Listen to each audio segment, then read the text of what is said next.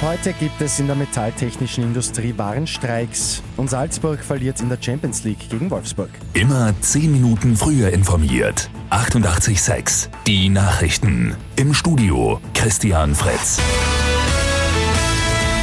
Die Verhandlungen in der metalltechnischen Industrie sind festgefahren.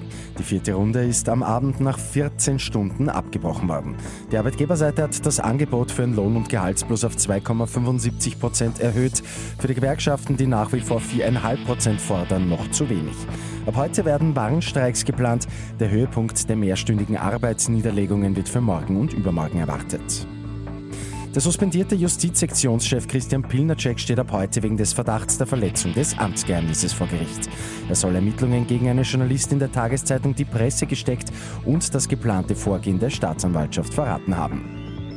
Der Demokrat Eric Adams wird laut Prognosen der 110. Bürgermeister der US-Metropole New York. Der 61-Jährige setzt sich demnach deutlich gegen den Republikaner Curtis Lever durch.